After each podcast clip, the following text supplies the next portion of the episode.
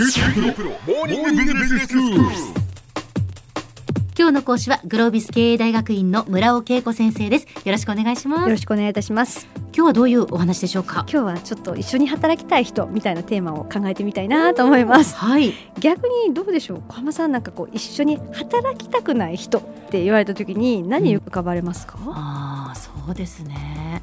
こうルーズな人っていうか、約束を守れない人とはやっぱり一緒に仕事できないかなって思います、そうですよね。もうなんかいい加減一言でいい加減やなもうはいみたいなことになると本当にそうだと思いうやまあ自分がねそのきちんとしているとは本当に思えないですけれども。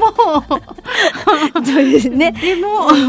そうですよね。まあつまり働きたくないっていうか自分がこう乱されるわけですよね、ええ。約束破られたりとか。そうですね。それぞれやっぱりビジネスである以上こう段取り、まあ、ビジネス以外もそうかもしれませんが、うん。それぞれやっぱり日常を暮らすのに段取りがあって、はいはい。で計画立ててええ。暮らしてるわけですよね。ねでそれを急に、まあ、病気とかはしょうがないですけども、ええでもそうじゃないことでたまたま期限がここだったのにできませんでじゃあすいませんと言われた瞬間に全てやっぱり狂っちゃったりとかすそうるのでね。やっぱり大基本としては一緒に働きたいと言われる中での一番のベースは約束ちゃんと守るみたいなところでで多分ここがそのベースの信頼を作るんだと思うんですよね。うんうんうん。でなんかよくあるのは、まあ、あのやるやる詐欺だったら私はいつも言うんですけども あ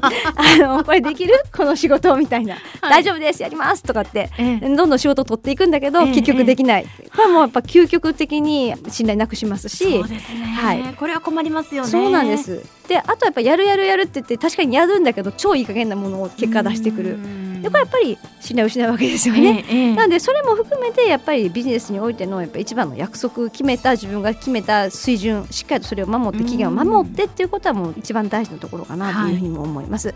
それから人間だからその体調いい時も悪い時もいろいろあると思うんですが、ええええ。あの感情的な人というか今日機嫌悪いなこの人とか機嫌いいかなとかこういうのを気にするのって本当に嫌ですよね。嫌ですね。確かにそうですね。なので理想なのはいつもご機嫌。はい。あるいはまあ別に機嫌が悪いというのがないっていうことで、うんうんでも明らかにこの人機嫌悪い時といい時さ激しいねって人がやっぱり一部いるのでムラがあると確かに大変ですよねで今日機嫌良かったとかこう下の部下がね言ったりとか考えやってるわけですよ。はいでもやっぱり本質じゃ全然ないところで気を使わせてしまってて。ええでも意外とこういう人って自分がムラがあることを理解してないんですよね。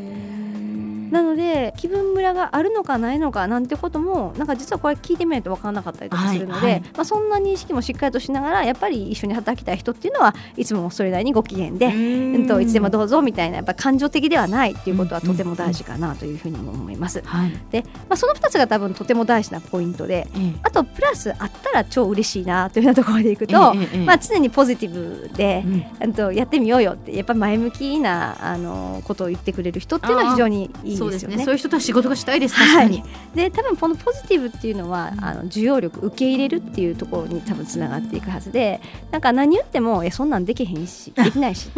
前やったしとか言われるとなんかもう提案する気もなくなっちゃったりとかするので、はいはい。やっぱりまずあそれいいねってまずこう受け止めてくれて、うん。でなおかつできる方法を考えようみたいなできないことから入るじゃなくってできることを前提にこういろんなやり方を考えていくそういったところって人はとてもいいなというふうに思います。はい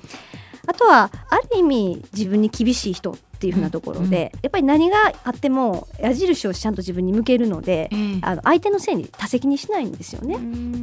うんなので自分は悪くない。でも何々さんがこう言ったからって常にやっぱりこう人のせいにばっかりする人っていうのはいますけれども、まあ、逆にやっぱり一緒に働きたいと思える人っていうのは間違いなく実績自分に矢印が向く人だと思いますので、なんかそんなところは自分にしっかりと矢印を向けて常に自分が悪かった。もっと自分がこうしたらこうはならなかった。そんな風に言ってくれる人とはなんかいざとなったらこの人がちゃんと責任もあの見てくれるだろうし安心感があるので、まあ、そんな人と働きたいなというようなところです。はいあとはやっぱりあの最低ラインですが身なりとかねきっちりしててあ清潔とか大事ですよね。ここはやっぱり大切ですよね。そうなんですえよ、え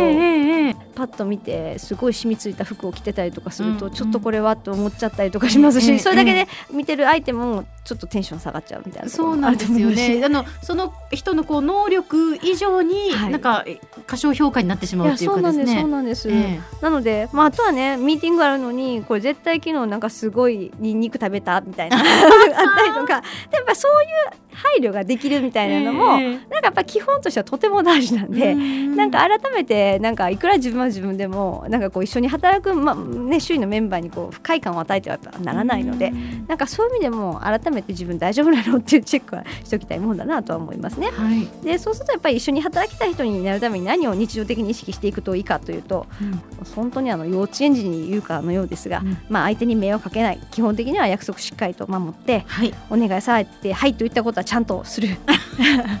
時間を守る。でもやっぱりこれ基本なんですけど。本当子供の頃から言われていることでそうなんですよ。子供に言うようなことですよね。約束は守りましょうねとか、はい。時間を守りましょうねってそうなんです。でもね実はこの大基本ができてないビジネスパーソン結構いるかもしれません、うんあとは、まあ、やっぱり自分から声かけに行くちょっとこうて周りがの空気がよどんでるなと思ったらなんかその場自体を、まあ、自分自身がどういう貢献がその場にできるかっていうと、うん。明るくするとか声かけるとかなんかみんながしんどそうだったらなんかこうね元気を与えるとかなんかそんなことができるとよりいいかななんてことを思ったりします。そうですね、はい。そうすることによってねそのやっぱり場の空気が良くなって、はいそしたら自分も働きやすいわけですからね。そうなんです。だから結局はどこまでそれも自分事として捉えれるかとか、まあ自分が結果としては自分の居心地がいいってところに戻ってきますので、うん。まあ、そんなところをしっかりと意識していくこととても大事かなというふうにも思いますし、はい。まあ、あとはやっぱり自分自身がねどう映ってるのかっていうことを、まあ、自分がそうありたいと思ってもできてるかどうか分かんないので、ええ。まあ、ちゃんと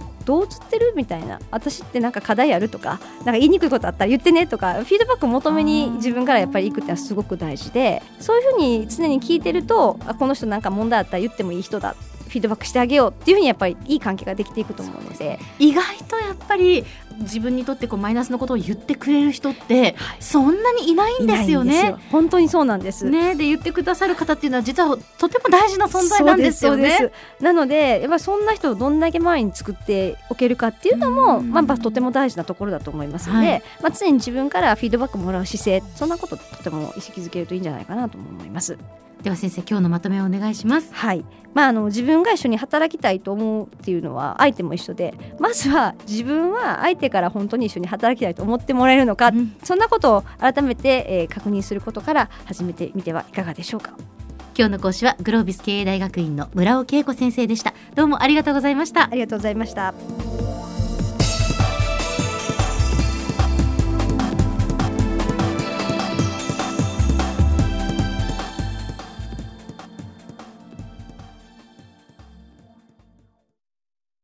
QT プロは通信ネットワーク、セキュリティ、クラウドなど QT ネットがお届けする ICT サービスです。